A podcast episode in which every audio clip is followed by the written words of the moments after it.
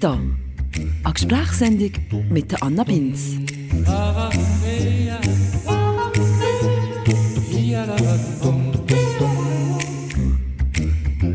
Hallo zusammen. So, seid ihr bereit für eine neue Folge von Meta? Heute werden wir am Namen von dieser Sendung übrigens, glaube ich, mal so richtig gerecht. Heute wird es nämlich ab und zu mal einen erklärenden Kommentar von mir brauchen, von der Meta Anna. Wir hören heute nämlich so eine Art Expertinnengespräch. Eine Diskussion zwischen zwei absoluten Comedy-Fans. Mein heutiger Gast ist nämlich der Gabriel Vetter. Warum bist du heute da? Ähm, zum Wegrennen von meinen Deadlines. da habe ich ja Schwenk gegeben, Ja. hast du ein paar. Der Gabriel Vetter ist ein Schweizer Komiker, meiner Meinung nach einer der besten, die wir haben. Oder eben von denen, die ich kenne, sagen wir es mal so. Ihr kennt ihn vielleicht von seinen Auftritten beim Schweizer Fernsehen, bei Deville, oder aus dem Radio, bei SRF 1 mit Vetters Töne. Oder so wie ich, aus seiner absolut genialen Web-Fernsehserie, ebenfalls beim SRF, namens Güsel. Gabriel kommt eigentlich aus dem Poetry Slam, hat im 2006 den Salzburger Stier, also den deutschsprachigen Gabaret-Preis gewonnen. Und er macht nicht nur gerne Comedy, er ist selber auch ein begeisterter Comedy-Konsument. Also er ist wirklich vom Fach, sozusagen. Und darum bin ich für ihn der perfekte Gesprächspartner für die heutige Ausgabe von Meta. Ich würde heute nämlich gerne mal ein bisschen über Humor reden. Was ist Humor eigentlich genau? Was darf Humor? Wieso braucht es überhaupt Leute, die sich das zum Beruf gemacht haben, uns zum Lachen zu bringen? Und dürfen sich die auf der Bühne über alles lustig machen? Oder hat Humor auch seine Grenzen? Das ist ein Thema, das mir schon sehr lang und phasenweise sehr intensiv beschäftigt hat in meinem Leben. Ich bin nämlich selber eine kleine Comedy-Streberin, wenn man so will.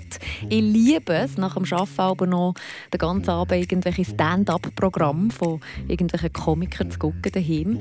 Das ist grosse, grosse Leidenschaft. Und ich habe auch meine Masterarbeit zu diesem Thema geschrieben. Über die Grenzen der Komik. Euch erwartet also ein Gespräch von zwei Leuten, die voll im Thema sind.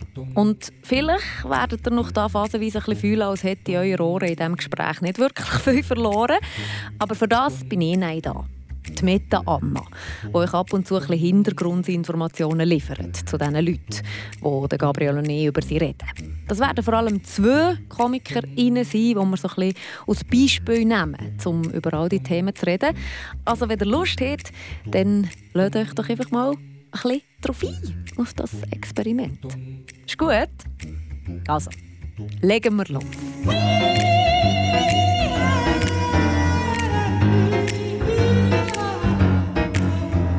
Cool bist du da auch immer ein bisschen fachsimpeln Ja, über mich.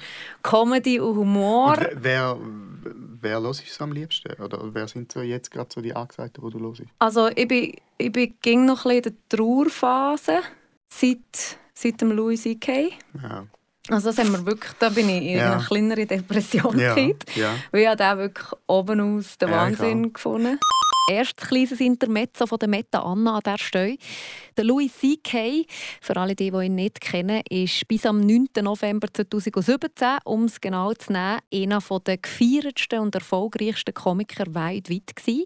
Vor allem auch berühmt für seine Art, auch sehr heikle Themen auf eine Art und Weise anzusprechen, dass man herzhaft darüber lachen konnte bis an dem besagten 9. November 2017 eben ein Bericht in der New York Times herausgekommen ist, wo aufdeckt hat, dass der Louis C.K. in den letzten Jahren mehrere Frauen sexuell belästigt hat. Und das hat er dann auch zugegeben, hat sich öffentlich entschuldigt und eine Weile zurückgezogen aus der Öffentlichkeit, bis er dann vor etwas mehr als einem Jahr um mich hat auftreten, unter anderem auch mit zwei Shows zu Basel im November 2019.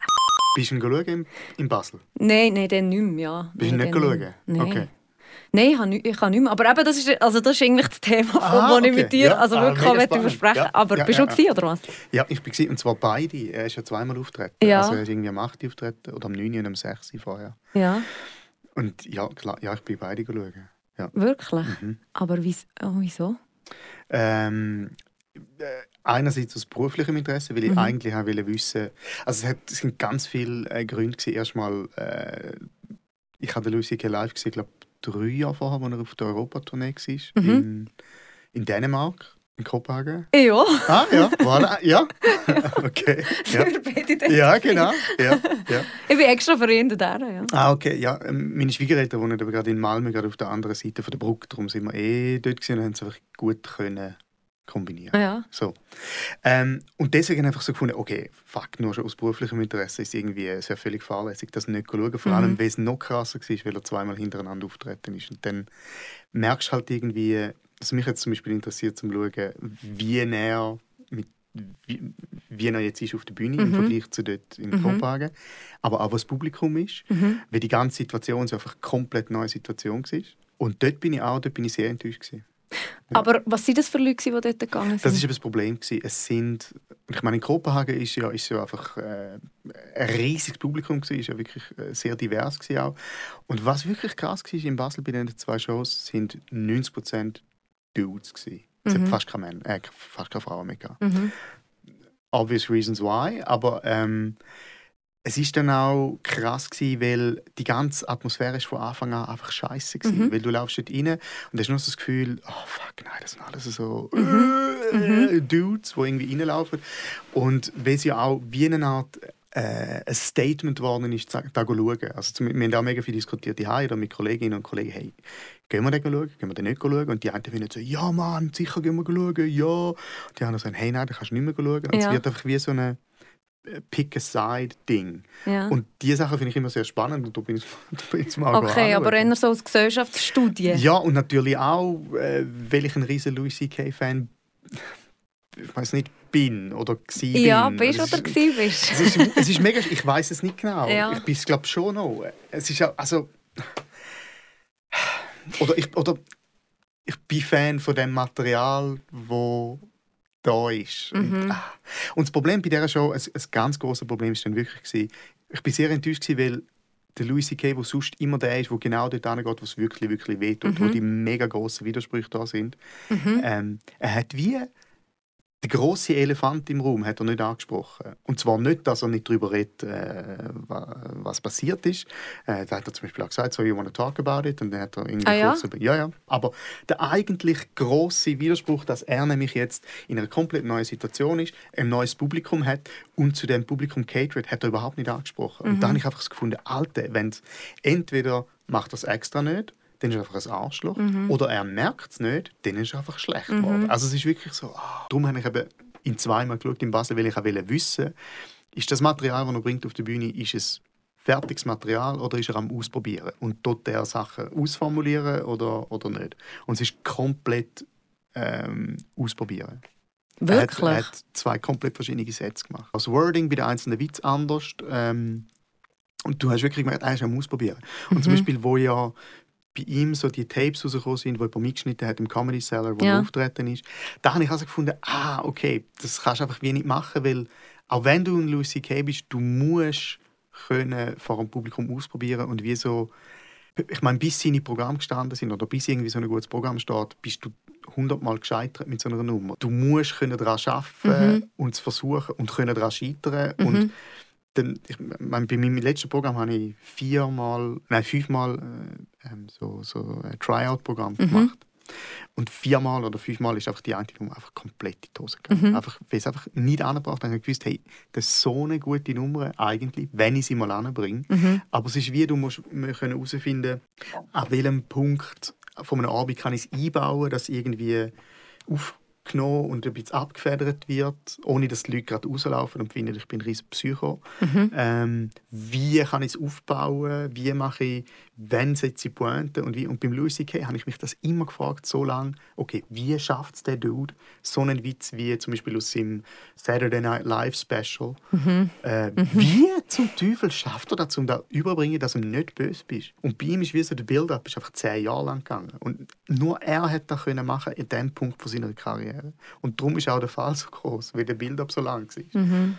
Und darum finde ich so, das Ausprobieren können auf der Bühne ist wie, es ist einfach, du kannst nicht, du da jetzt wieder um Kontext, du kannst es nicht einfach aus dem Kontext rausnehmen, Mhm. weil der Kontext dort ist, äh, jemand ist am genau das machen mit dem Publikum zusammen, hey, wir müssen zusammen herausfinden, wie kann man den Gedanken zu etwas schnitzen, wo nachvollziehbar und immer noch edgy, lustig ist. Man hat ihn ja deswegen so gut gefunden, weil er immer an die Edge war, weil du immer so Mhm. gedacht hast, schafft das schon. Ich meine, seine Nummer darüber, äh, what's the most uh, dangerous thing for a woman? It's a man. Also, if, if I go out on a date, the worst thing that happens that I, Ja, go genau. home, the worst thing happens to her, she gets killed. Ähm, dass ausgerechnet er dann genau äh, so Scheiß durchgibt, ist einfach irgendwie noch viel krasser Ja. als bei allen anderen. Und das hat für mich eben wirklich alles über den Haufen geworfen. Weil ich bin auch ganz klar der Meinung, gewesen, man darf über alles äh, Witze machen. Es gibt keine Grenzen, sondern es muss wie einfach die Person dahinter muss die moralische Genau. Ja. Grenzen kennen und Ja. die müssen für dich kommen. Und das Ja. habe ich beim Louis C.K. Ich habe meine Masterarbeit über das geschrieben, Grenzen vom Humor. Und habe ihn als Beispiel Ah, genommen. wirklich? Ja! Okay. habe ihn als Beispiel genommen, für, ähm, dass, er genau, dass man genau spürt, wo er steht und dass er darum dort kann auf diesen Grenzen Ah. Aber das, das, ist ein mega, also das ist etwas, was mich auch selber auf der Bühne mega interessiert. Ja. Ähm, oder was einfach ein mega großer wichtiger Punkt ist, darf man unterscheiden zwischen, wenn jetzt ein Witz macht, wenn jetzt keine Ahnung, der Renato Kaiser einen Witz macht, ähm, wo er zum Beispiel gewisse Stereotypen irgendwie Mhm. bedient, oder äh, der Dieter nur macht der gleich wie sie jetzt in der Position, wo er jetzt ist. Und ich finde das eine mega wichtige Mhm. Ja. Diskussion. Ja. Ähm, Was ist denn deine Meinung dazu? ich, ich habe keine abschließende Meinung. Es ändert auch die ganze Zeit. Es ist, ich glaube, es geht. Natürlich spielt es eine Rolle, weil beim Humor, ich finde, Humor ist immer ein Aggregatzustand. Also, oder, oder spiegelt eigentlich, also funktionierender Humor spiegelt, spiegelt immer die jetzige Situation. Das ist immer ganz eine momentane Aufnahme, von einer zeitlichen Aufnahme, eine geografische Aufnahme, aber auch, es hat mega damit zu tun, wer sagt zu wem, in welchem Zeitpunkt und in welchem Rahmen was. Also es ist nicht das Gleiche, wenn, ähm, äh, wenn der Renato da irgendwo sagt in einem, äh, in einem Kleintheater, als wenn es der Dieter nur sagt im Fernsehen. Nein, ja. Und das ist natürlich, kannst du schon sagen, ist unfair. Wieso darfst du Renato sagen und der Dieter nur nicht? Aber es ist einfach, äh, Humor existiert nicht einfach so. Es ändert, zum, es ändert die ganze Zeit. Zum Beispiel in meinem, in meinem Programm hat es auch Nummern, die ich irgendwann einfach rausgenommen habe. Weil dort, ich etwa recht lang gespielt, mein Programm, etwa dreieinhalb Jahre lang. Und als ich es geschrieben habe, am Anfang ist da wie, hat es gut funktioniert. Aber nur schon, der Diskurs hat sich so geändert. Und das Publikum hat sich geändert. Und ich habe mich auch geändert. Und dann habe ich irgendwann so gesagt, hey, ich kann die Nummer nicht mehr spielen oder ich will sie nicht mehr spielen, weil sie einfach wie nicht mehr gut ist. Und ich habe mich dann auch so gefragt, Schatz, äh, also scheiße, äh, äh, bin ich jetzt dran, mein eigenes Material zu verraten? Und ich so, nein, du kannst Material nicht verraten. Es ist einfach irgendwie, ist einfach nicht mehr gut.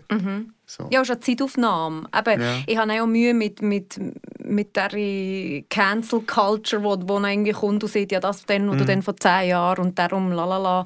Aber das ist auch eine andere Zeit, je nachdem, Ja. oder? wo man andere Sachen vielleicht noch gesehen hat, die heute nicht mehr okay sind. Mhm. Aber ich weiß nicht, wie du das siehst, der Schweizer Comedy-Markt. Mhm. Ich finde den extrem brav im Vergleich zu allen anderen Ländern. Brav. Ja, das mit denen an die Grenzen gehen. Es ist einfach Ja, so ein bisschen okay. Witzli erzählen. aber zum bei Beispiel, ich meine, äh, die Frage ist ja, wie, wie definierst du Sprache einerseits und, und andererseits, ich glaube, ich weiß, was du meinst. Mhm. Und ich glaube, das hat in der Schweiz auch damit zu tun, dass man in der Schweiz relativ schnell relativ bekannt kann werden Mhm. oder auch mit Sachen, wo, wo man jetzt würde sagen, ja, das ist jetzt nicht so stark, Mhm. aber relativ schnell ein großes Publikum kann mit dem haben und auch davon leben. Und dann ist es wie, dann- Ist das so, wirklich? ja, Okay. ja. Und also finde ich jetzt. Mhm. Und dass man dann eher dazu tendiert, sich auch selber nicht zu hinterfragen.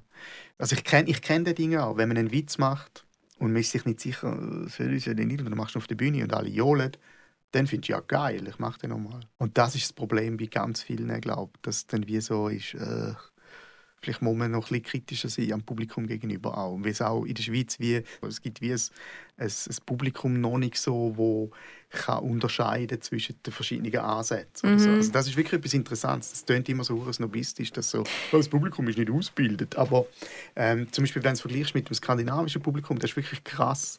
So, so Gesellschaften wie Schweden oder wo Norwegen, wo man immer sagt, ja, die sind politisch viel korrekter als da, haben eine Comedy, die so viel krasser ist.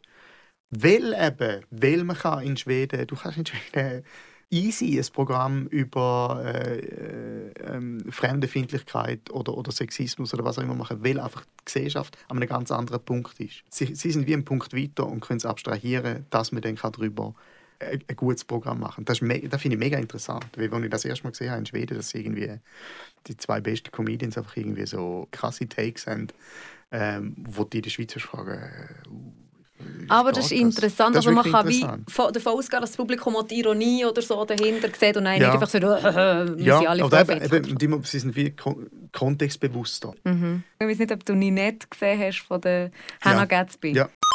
Hier braucht es nochmal eine kleine Comedy-Lehrstunde, um daraus zu kommen. Hannah Gatsby ist eine australische Komikerin, die ebenfalls in dem Louis C.K.-Jahr im 2017 als Netflix-Comedy-Special namens «Nanette» rausgebracht hat. Kann man auch noch gucken. Und das Special das hat sie schlagartig weltweit berühmt gemacht. Anfangen tut das ganz normal, so wie man sich so ein Programm von einer Komikerin vorstellt, mit Witzli über sich selber, über ihr lesbisch sein, ihr eher männliches Aussehen, über ihr ADHS und so weiter. Und dann kehrt es aber plötzlich. Auf einmal wird sie ernst, macht Kinderwitze mehr sondern erzählt völlig humorlos und zum Teil auch sehr emotional und wütig darüber, wie sie ihr Leben lang diskriminiert ist und ging um mich auch ziemlich heftige Gewalt erlebt hat. Und in diesem Zustand lässt sie die Zuschauer dann auch wirklich heichen. Also sie verkündet nicht, dass sie keine Lust mehr hat, Comedy zu machen, weil sie keine Lust mehr hat, das Leid der Welt ging nur wegzulachen. Es gäbe Geschichten, die müssen wir ungeschönt und ohne Witzli am Schluss erzählen, um die Wahrheit zu erzählen. Und mit dieser Aussage geht sie dann schlussendlich auch von der Bühne. Das habe ich zuerst mal geguckt und dann habe ich gefunden, oh, ist nicht lustig. Genau. Abgestellt. Ja. Und dann habe ich es nochmal geguckt und dann habe ich gemerkt, fuck. Und dann habe ich mich wirklich darauf eingeladen ja, ja, und gehört, was sie sieht. Und das hat mich wirklich zerrüttet. Ja, das ist mega krass. Das ist bei mir genau gleich. Ich habe okay. das geschaut und dann ist, es ist mega interessant, ich habe es geschaut und dann bin ich zuerst wirklich beleidigt. Ja. Ich bin beleidigt und habe gedacht, wirklich. Also mhm. so, sie, sie tut ja quasi meine ganze ähm, Existenz, Existenz komplett in, in, in Frage stellen. Ja. Und, und dann habe ich am Anfang wirklich völlig mit, mit äh, äh, Guards ab und einfach äh, gefunden, hey, das, ist einfach, das finde ich jetzt kacke. Ja. Dann habe ich gedacht, ah fuck, nein, jetzt schaue ich es nochmal. Und, und das ist wirklich interessant, dass man irgendwie so der, oder es ist irgendwie noch schön und beruhigend, dass man merkt, wie man reagiert hat und selber noch mal reflektiert. Aber das war recht krass. Gewesen. Aber was ist denn dies? Also, du machst ja noch Comedy. Ja. ja. wie hast du damit zurückgefunden, um mal, ich kann weiterhin Comedy machen? Weil für mich hm. ist wie so dahinter gestanden, eben nachdem ich nicht, ist wie so der Ding ja, braucht es Humor? Tut das überhaupt gut oder lachen wir einfach eigentlich die schweren Themen weg? Und gerade mhm. bei Rassismus, mhm. Feminismus, mhm. solchen Sachen bin ich, bin ich strenger gekommen mit mhm. «Ja, das ist ein guter Witz, aber ich, weiss, ich mag jetzt nicht darüber lachen, weil es ist jetzt das wichtigste Thema». Ja, also man, man, verliert wieder Humor. Ja, aber ich glaube, man gönnt dann auch wieder. Also es ist so... Ich, ich weiß genau, was du meinst. Mhm. Also es ist wirklich so, ich, ich spüre das auch oft. Ähm, ich habe mal ein, äh, was ist das im vor drei oder vor vier Jahren, ähm, haben wir ein Gespräch gehabt, Buch Basel mit dem Harald Schmidt. Da haben wir wie so ein Doppelinterview gehabt, ähm, mhm. also ein, ein Podiumsgespräch. Mit irgendjemandem von der Zeit und der Harald Schmidt und ich sind dort gesessen.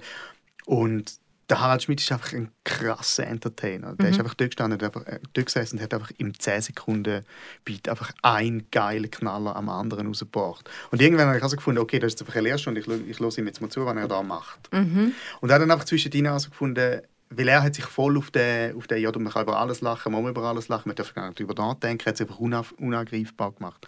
Er hat einfach mal irgendwie gefunden, ja, du kannst nicht einfach, wenn du vergewaltigt wirst, kannst du nicht sagen, äh, ja, ich nehme es jetzt mal mit Humor. Und äh, das ist natürlich nicht gut angekommen, weil du, du bist völlig der Killjoy dort drin, aber ich habe gefunden, es stimmt einfach. Also, du, mhm. du, du, kannst nicht einfach alles immer weglachen. Auch, ähm, Andererseits, und das ist auch so ein Quintessenz von, von meiner Arbeit, war, ist wie so, wenn ich vor 3000 Leuten ein Stand-up-Programm mhm. mache mhm. und ich mache einen Joke über Krebs mhm. und die eine hat die Mutter Krebs, mhm.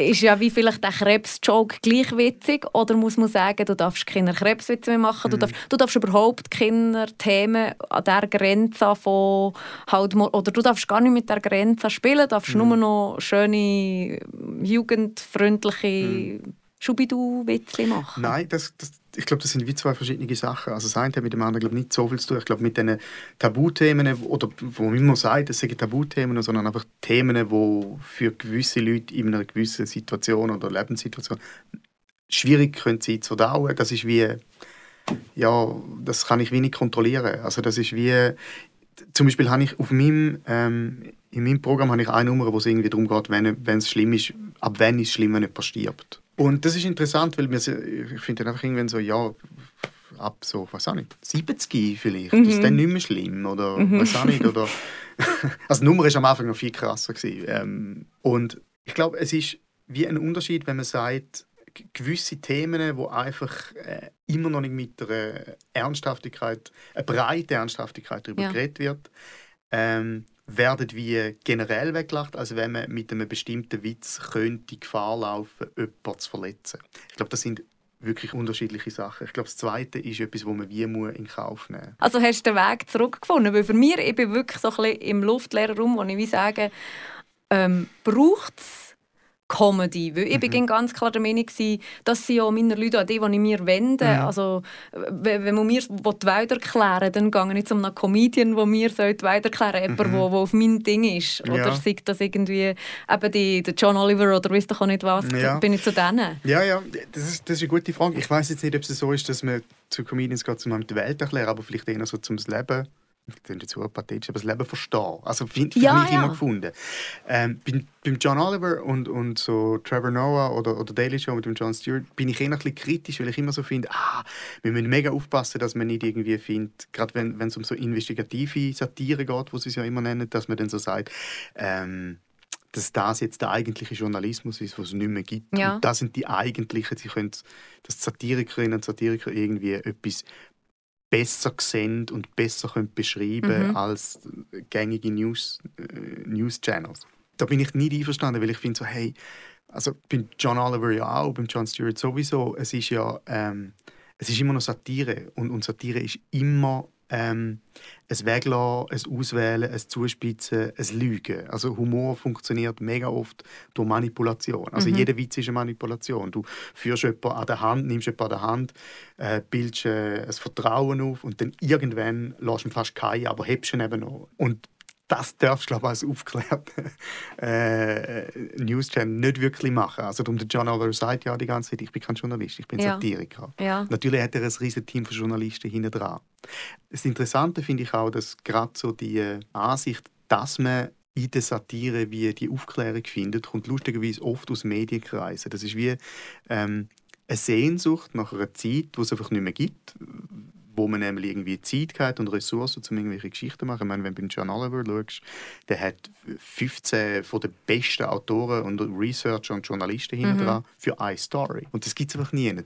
Und dass man Satire auf den Sockel hebt, kann ich noch verstehen. Ich finde, es wird dann gefährlich, wenn man als Satirikerin oder Satiriker plötzlich die Rolle annimmt. Ja. Dann finde ich es mega gefährlich. Ja. Weil einfach irgendwie dann ist so, uff, du darfst du kannst schon mit dem spielen, aber du darfst auch nicht wirklich glauben. Darum bin ich auch beim, beim Böhmermann immer wieder nicht ganz sicher, ob jetzt das gut ist, was er macht oder nicht. Ich weiß auch nicht. Ich bin nicht ganz sicher. Vielleicht ist es auch richtig, vielleicht ist es auch gut. Vielleicht ist irgendwie eigentlich da, wo der Böhmermann einfach auf einem, auf einem anderen Level macht, wie der, wie der, wo der Milo Rau macht. Also irgendwie mit ähm, durch, durch Kunst, durch etwas Artifizielles, Ästhetisches, wie etwas Reelles, Politisches können schaffen mhm. Vielleicht ist das der, Weg, der Way to go jetzt, ich weiß es nicht genau. Mhm. Ja. Aber wie gehst du vor jetzt bei deinen, bei deinen Comedy-Specials oder mhm. bei deinen Sachen? Probierst du da auch zu spielen mit diesen Grenzen oder, oder bewusst so Themen aufzunehmen? Ja, die Frage ist, ähm, also wenn ich ein, ein, ein Speech schreibe, ich suche nicht irgendwie, ich, ich, ich nehme nicht das Thema raus und sage, hey, das ist jetzt das Thema, wo man jetzt darüber muss jetzt etwas suchen, nachher klopfe ich es ab nach mhm. irgendwelchen Witzen oder so. Ähm, es ist eher andersrum, dass ich irgendwie äh, aus dem Kleinen aufs Große gehe, also von einer, von einer kleinen, eigentlich komplett un, äh, ungefährlichen Beobachtung irgendwie versuche, auf etwas Großes zu greifen. Mhm. Und, und bei mir, weil ich, es gibt ja gerade Stand-Upper, wo, wo ganz anders arbeiten als ich, die zum Beispiel gar nicht aufschreiben. Die machen sich nur Sprachnachrichten zu sich Mhm. selber und merken sie sich und versuchen dann auf der Bühne das irgendwie zu verbalisieren. Bei mir geht wirklich immer noch, das kommt wahrscheinlich weil ich aus dem Slam komme und darum aus dem Text herkomme, bei mir passiert auch viel während dem Schreiben. Mhm. Also ich habe zum Beispiel irgendein äh, irgendeinen Satz oder ein Wort, das ich irgendwie interessant finde oder irgendeine Beobachtung oder so und dann schreibe ich sie auf und fange an zu schreiben. Und im besten Fall komme ich während dem Schreiben wie so nicht mehr davon weg und buddle mich einfach weiter ein und weiter ein und weiter ein. Und das ist etwas, wo ich ich bin eben nicht sicher, ob ich das mache, weil ich für Comedy schreibe oder weil ich es eh schon mache und sich deswegen eignet zum Comedy schreiben. Aber ich suche überall wie so äh, ich bin, ich bin ein grosser Dürrematt-Fan gewesen, früher noch, bis immer noch, aber ich suche immer so die, die schlimmstmögliche Endung oder Wendung. Okay. In etwas. Weil es ist wie, dann ist es wie zu Ende denkt. Und wenn es noch nicht die furchtbarste Wendung genommen hat, ist es wie noch nicht zu Ende denkt. Weil ich bin auch in meinem, in meinem Leben äh, ein großer Apokalyptiker ähm, und warte eigentlich immer darauf, dass das Schlimmste passiert. Immer die ganze Zeit. Immer die schlimmstmögliche Wendung. Und das ist, glaube ich, sehr ideal zum Comedy-Schreiben. Ähm, weil man dann wie so die ultimative Pointe sucht eigentlich. Ähm, und auf dem Weg zu der vermeintlich ultimativen Pointe noch ganz viele andere Pointen findet. Und darum ähm, entsteht, entsteht bei mir ganz viel während dem Schreiben und während dem Verbalisieren und irgendwie etwas versuchen zu beschreiben und auch das immer wieder Scheitern dran. Und das finde ich als geil an Comedy zum Beispiel auch an so Leute wie, äh, wie Louis C.K. oder an Maria Bamford oder so, wo irgendwie, das sind eigentlich Literaten, die einfach es schaffen, etwas zu beschreiben, wo du eigentlich nicht kannst beschreiben mit Wort. So. Alle. Jetzt noch- Jetzt drücke ich da mal. Und soll ich einfach das Oberste nehmen? Nein, oder du kannst noch nühlen oder du Ah, kannst geil. äh, spüren, welches, dir einen guten Vibe gibt. Oh, bist du eine gute Verliererin oder ein guter Verlierer? Kommt immer mega drauf an. Ähm, bei so meaningless Sachen wie Brettspiele. Boah, fuck, ich hasse es zu verlieren. Ich ha Vor allem das Problem ist, so Kartenspiele und so, ich bin so schlecht und auch so faul. Wie zum Beispiel im Schach, ich kann nie zwei, ich will nicht zwei Dinge vorausdenken. Das ist mir einfach zu an- Das ist anstrengend. Oder beim Jassen kann ich nie mitzählen. Ich denke immer so, äh. Und dann aber, wenn ich verliere, oh, ich hasse es. Ich bin wirklich ein schlechter Verlierer. Okay. Ähm, Und wo bist du kein schlechter Verlierer? äh, ich überlege ich mir jetzt gerade. Wenn dir privat oder im Leben irgendetwas schief geht, wenn du Fehler machst. Ja, nein, nein, ich bin, ich glaube, ein schlechter Verlierer. also, ja. Grundsätzlich. Ja, ich glaube schon. Leider. Okay. Ja. Wie hat das bei dir angefangen mit Comedy? Also, hat es bei dir so eine Ursprungsfaszination gegeben, das wollte ich machen oder irgendwie so? ja, irgendwie schon. Also ich habe, es ist so eine ganz normale Geschichte. Ich habe als Kind einfach immer viel Emil gelost und der einzige Film, den wir hatten, war äh, HD Läppli. Äh, du kennst HD Läppli nicht? What? Was? Der lustigste Schweizer Film aller Zeiten mit dem Alfred Rasser. Da geht es einfach darum, ein, ein, Sal äh, ein Salat, ein Soldat, wo ähm, Wäre auch witzig, ein in- Salat. Ja, ein Salat, wo in die Schweizer Armee eingezogen wird. Und es ist ein mega dummer Salat. Also er ist wirklich, äh, es ist also on the edge zu, ist er, wie man früher noch gesagt hat, schwachsinnig. Ähm, und es, ist, es basiert auf dem Original, aus dem tschechischen Original, der brave Soldat Schweig. Und es ist einfach die gut alt klassische Saga, der in Anführungszeichen Idiot, wo einfach alles wörtlich nimmt und äh, alles ehrlich nachfragt und so einfach die ganze Hierarchie von dem Militär zum Einbringen, zum Einstürzen bringt. Sie ist so lustig, es ist wirklich super. Das ist wirklich so mein, mein Lieblingsfilm gewesen, auch als Kind und ähm, ja wirklich auch so viel aus der Literatur. Also ich habe wirklich auch viel Dürrematt gelesen Mhm. und habe das immer mega lustig gefunden. Ähm, oder so ein Schaffhauser-Autor, der Markus Werner, wo, wo ein Romanautor ist, wo eigentlich sehr traurige, düstere Bücher schreibt, aber auch mit so einem so einem sehr, sehr guten Witz drin. Und das Lustige ist, der ist wie so der, der Lieblingsautor von u vielen Comedians. Die Hazel, der Christoph Simon, der Renato, äh, der Victor Giacomo Okay. lieben den. Und das ist recht lustig, das, warum ausgerechnet. Und ich glaube auch, dass dort auch mega viel damit zu tun hat, dass der Markus Werner einer ist, der so die, die ständigen kleinen Unzulänglichkeiten und Verletzungen, wo man halt irgendwie im Leben mit überkommt, mit so, mit so einem feinen sprachlichen Florett kann darreichen und irgendwie wie auch kann entwaffnen. Und ich glaube, mit dem hat es auch viel zu tun, dass man durch Comedy oder durch die Sprache äh, wieder Ermächtigung über irgendetwas wo man eigentlich keine Macht dagegen hat, wiedererlangt. Darum, darum finde ich zum Beispiel auch das Thema Tod, das Thema Tod einfach so gut in Comedy, weil das ist so das Ultimative, wo man mhm. nichts dagegen machen kann. Und, so, und je mehr Witz ich darüber mache, desto egaler ist oder äh, desto mehr Macht habe ich über das.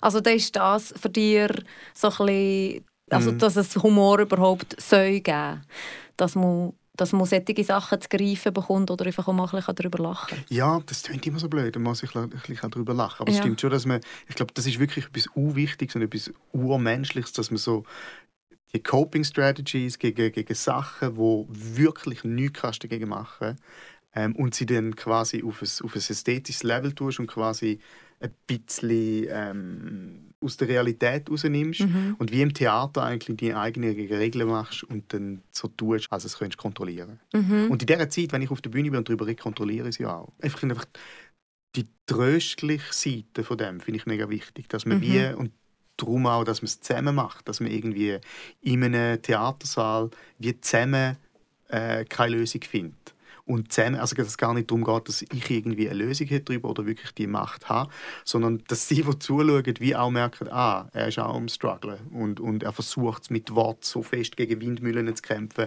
und schlussendlich nach 90 Minuten ist es vorbei und es hat sich nichts geändert. Also so, ich will jetzt nicht sagen, dass man die Resignation mit dem äh, umarmt, aber, aber das das hat, das hat etwas wahnsinnig Tröstliches. Und ich glaube, Trost ist etwas sehr Wichtiges. Und Trost hat auch nichts damit zu tun, dass man vor gewissen Problemen oder Problematiken irgendwie einknickt oder so. Aber Trost ist, glaube ich, etwas mega, mega Gutes. Und das finde ich aber auch interessant. Zum Beispiel ähm, genau der Moment, wo vielleicht ein bisschen ich sage das auch die ganze Zeit, aber das ist wirklich etwas mega Wichtiges, finde ich, ähm, dass man deswegen auch Themen sucht, wo, wo man davon sagt, dass es Tabu sind. Mhm. Das ist einfach deswegen interessant, weil in dem Moment, wenn ich auf der Bühne etwas sage, wo die Leute noch keine festgefahrene Meinung dazu haben, weil sie einfach entweder noch nicht darüber nachdenken oder irgendwie finden, da kannst du nicht darüber nachdenken. Ich glaube, in dem Moment hast du wie plötzlich schaffst du so eine, eine Plattform für echte Kommunikation zwischen den Leuten, weil irgendwie plötzlich stehst du, steht ein ganzer Saal mit dir genau gleich ahnungslos vor dem gleichen Problem. Weil sonst, es ist oft, so oft so, dass wenn irgendein Thema aufkommt, äh, irgendwelche politische Themen, Einwanderung, Klima, was auch immer, sind die Meinungen sind überall schon einfach gemacht. Du hast so die eine, du hast die andere und es geht dann irgendwie, man werft sich so Meinungsherdöpfel an den Grind, aber schlussendlich gibt es wirkliche Interaktion ganz, ganz selten. Und das war bei Corona am Anfang auch noch interessant gewesen, weil dort sind wie die Fronten noch nicht klar gewesen. Mhm. Also du hast wirklich plötzlich mit Leuten können diskutieren und reden und, und alle wollten sich darüber austauschen. Und das ist wahnsinnig interessant. Ich glaube, der Moment von, dem, von der tatsächlichen Kommunikation kann man wie so kreieren in der Comedy, wenn man eine Ausgangssituation schafft, wo wir sich alle fragen, darf man jetzt da oder ist es da richtig oder ist es da falsch oder, oder, oder verzeiht jetzt nur Scheiß oder und es ist auch nicht so, dass ich die Leute anführe und sage, hey, haben da schon mal darüber nachgedacht, sondern ich weiß es selber auch nicht. Mhm. Und sobald ich dann selber fast weiß oder meine zu wissen, was ich da denke, dann finde ich es auch nicht mehr so spannend. Ja, dann ist es vor allem vielleicht nicht mehr so witzig, oder? Genau, ich, ich finde wirklich so, dass das Miteinander zweifeln, und da finde ich zum Beispiel beim Humor wahnsinnig wichtig, dass man irgendwie, dass man immer zweifelt an allem, die ganze Zeit. Mhm. Und darum finde ich es auch schwierig, jetzt gerade in dieser Zeit, weil es dann auch schwierig ist, zum, zum, äh, seine eigentlichen Überzeugungen, wo man wie meint, dass man die hat, in einem humoristischen Kontext zu verteidigen, weil dann fängt es plötzlich an zu clinchen, dann ist wie so, ah fuck, ich wollte auch noch Zweifel, also so, ich wollte Zweifel irgendwie drin haben. Und das geht wie nicht. Also, mhm. Oder ich schaffe es wie nicht. Aber es ist interessant, einfach es ist schon wie die Themen, wo ich meine Meinung habe und wo es wie klar ist, habe ich auch nicht das Bedürfnis darüber Comedy zu machen. Oder dann ist ja, Comedy vielleicht. wie nicht das richtige Gefäß. Ja, vielleicht. Ja. Genau. Ja, vielleicht. Oder Mini-Comedy vielleicht nicht das richtige Gefäß. Ja. Aber eben, ich bin nicht sicher. Ich bin nicht sicher, ob es das Richtige ist. Mhm. Ja. ja. Frage. Äh, welche Beziehung hattest du zu deinem ersten Haustier? Mhm. Das erste Haustier. Also bist du allgemein tierliebend ja. oder eher weniger? Ja. Nein, sehr. Ähm, wir hatten Katzen und Hunde aber die sind alle tot. Okay. Also ja, ja also zu Recht, weil es ist schon lange her. ähm, unsere erste Katze äh, hat Kasimir geheißen. Wir haben zwei Katzen, Kasimir und Slivovitz. Und der Kasimir war so eine unkaputtbare Katze. Die ist wirklich, glaube 21 geworden. Auch so mega alt. What? Und am Schluss ist sie einfach nur noch, also wirklich einfach so ein Knochen mit irgendwie ein bisschen Fell dran gewesen. Und äh, der Slivovitz ist dann kurz darauf gestorben. Ähm, Du erzählst nur, wie sie ja, gestorben sind. Ja. Und mein Hund, ja, das ist auch eine tra- eine traurige Geschichte. ich hatte äh, einen Hund, gehabt, äh, einen Pudel, äh, Zita hat sie geheißen. Und äh, ich habe mein ganzes Sackgeld jahrelang gespart auf den Hund. Und meine Mutter hat immer gesagt, ja, wenn, wenn, wenn du ihn selber kannst kaufen dann darfst du ihn kaufen. Mhm. Und dann haben wir immer die Tierwelt angeschaut, hinten dran das Magazin, wo es dann so die, die Anzeige drin hat. Und so ein Pudel hat einfach irgendwie, ich glaube, ich weiß nicht mehr, was der kostet, vielleicht 200 Franken oder so. Und ich habe einfach jahrelang mein ganzes Sackgeld und Weihnachtsgeld und Geburtstagsgeld einfach gespart und gespart und gespart und in so, eine, in so ein Konfiglas hier tun. Und dann irgendwann haben wir genug gehabt und dann sind wir äh, zu der, zum einen Bauernhof und haben den Hund geholt. Und ich habe wirklich so als Zehnjähriger einfach so mein Konfiglas dort angestellt und ein halbes Jahr später ist er vom Traktor überfahren worden. Und dann, dann bin ich so traurig und dann ist der Trakt, der Bauer gekommen, am nächsten Tag und hat mir einen 5 Lieber in die Hand gedrückt als Trost und gesagt, ich soll mir etwas kaufen. Und ich habe einfach dort schon geschnallt, sorry, das, das ist ein Minusgeschäft. und zwar sowohl Oh. finanziell wie auch emotional. Und hat es nochmal einen Hund gegeben danach? Äh, nachher hat es nochmal einen gegeben. Den habe ich dann auch nicht müssen selber zahlen Ich glaube auch nicht, dass mir der Bauer gezahlt hat. Aber ähm, in dem Der Fall... hat dann u lang gehabt, also von dem her.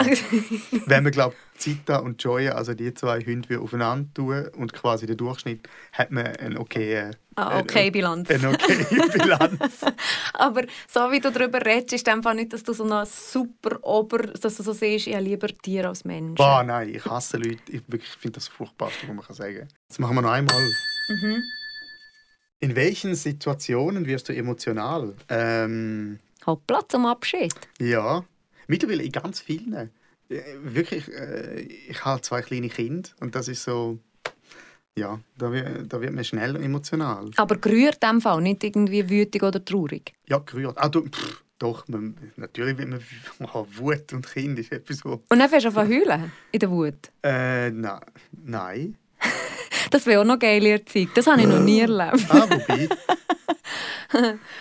Vor Wut mit den Kindern Man, heulen. man, man, man merkt schon wie so, wie so die Stimme zittert, wenn du so richtig müde bist und das Kind einfach irgendwie einfach, ah, der- schlaf einfach, oder...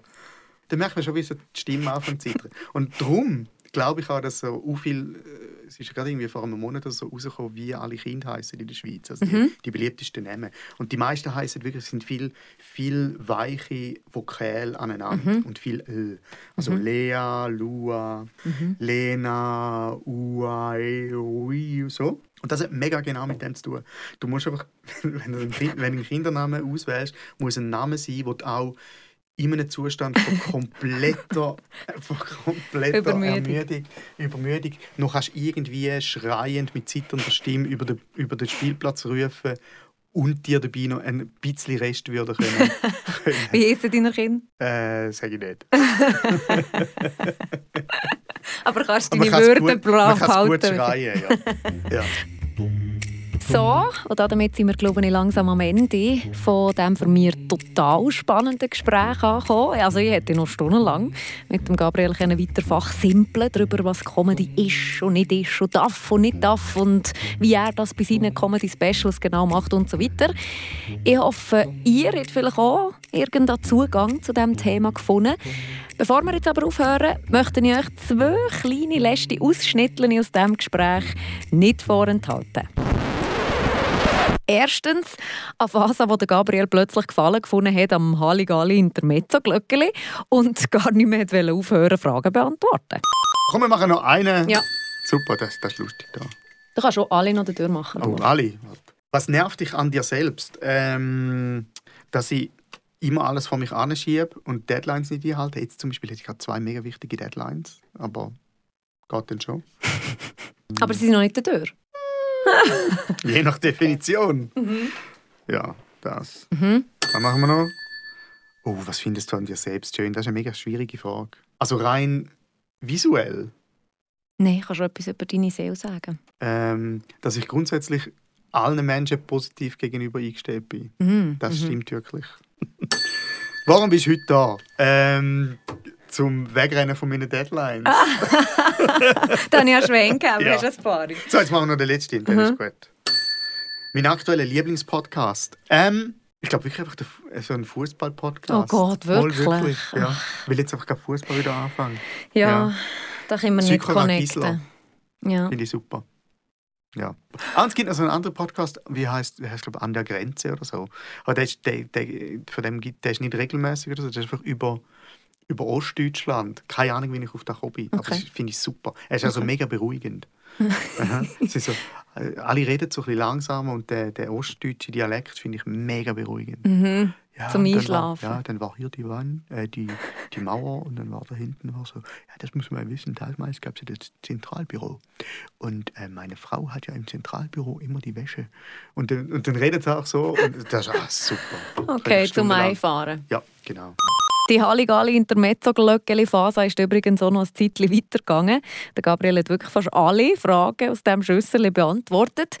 Den Rest lassen wir jetzt aber an der Stelle. Dafür gibt es noch folgendes kleines Schlussanekdötchen. Ich habe Gabriel dann nämlich natürlich auch noch ein paar von meinen eigenen kleinen Witzideen aufgedrängt. Ja, so bin ich dann. ich wollte wissen, was er als Profi davon hält, von dem Zeug, das in meinem eigenen kleinen, streng geheimen Comedy-Notizbüchlein steht. Und dann habe ich mir eh so eine Idee erzählt und seine Reaktion darauf war zuerst mal die genau gleiche, die ich bis jetzt allen bekommen habe, als ich sie erzählt habe. Nämlich so ein bisschen verlegenes Schweigen, würde ich dem jetzt glaube ich mal sagen. Und das hat Gabriel aber plötzlich an eine eigene kleine Witzidee erinnert, die bei ihm nie so ganz funktioniert hat. Ich hatte auch bei meinem Programm auch habe es einfach irgendwie rausgenommen, weil es einfach nie funktioniert hat. Aber das ist etwas, habe ich vom Lustigsten gefunden. Ähm, wir sind mal im Garten gesessen, in Basel, in unserer WG. Und dann, es war so wie ein halböffentlicher Garten, gewesen, weil eine Kiele nebendran ist und es wie noch so, einen, so eine Kirchengemeinde hat. Und sind wir zuerst im Garten und, und es ist so Abend und es wird so dunkel und wir sitzen so die ganze Wege draußen und trinken irgendwie Bier. Und plötzlich stehen u viele Leute in unserem Garten. Wirklich so im Halbdunkel, einfach mega viele Leute. So alle so zwischen 50 und 60. Wir so, plötzlich haben wir so realisiert, dass da irgendwie so 40 Leute in unserem Garten stehen. Was sind die? Was, was läuft da? Und dann bin ich mal zum einen und habe so gefragt, Entschuldigung, wer sind Sie? Also, was machen Sie unserem Garten? Und er sagt einfach, der eine Satz, er sagt einfach, wir sind der Ex-Chor vom Bo Kratzmann. und ich einfach so, okay, ich glaube, das ist die scariest Antwort, die ich mir Okay, der Chor vom Bo Kratzmann ist ja schon... Aber der Ex-Chor vom Bo Kratzmann. Ich habe nachher recherchiert, dass irgendwie der Bo Kratzmann hat Jeans mal so einen Chor gehabt und dann hat er alle entlassen auf einmal. Und, aber nur schon, dass die sich treffen. so Und die Probe jetzt weiter, Ich weiß nicht, vielleicht, vielleicht planen sie irgendwie ein Attentat auf den Bo Kratzmann oder so. Einfach so, ja, wir sind der Ex-Chor vom Bo Kratzmann. Und dann ist das weil ihm noch Special einbauen. Ja, ich habe es einfach eingebaut als, äh, als Nummer, aber es ist nicht so angekommen. Der Ex-Chor vom Bo Katzmann. also ich finde ihn gut. Hey liebe Leute, merci fürs Zuhören. Merci Gabriel Vetter fürs Vorbeikommen. Und wir hören uns in einem Monat um, hier bei Meta. Bis dann. Meta, eine Gesprächssendung mit Anna Binz.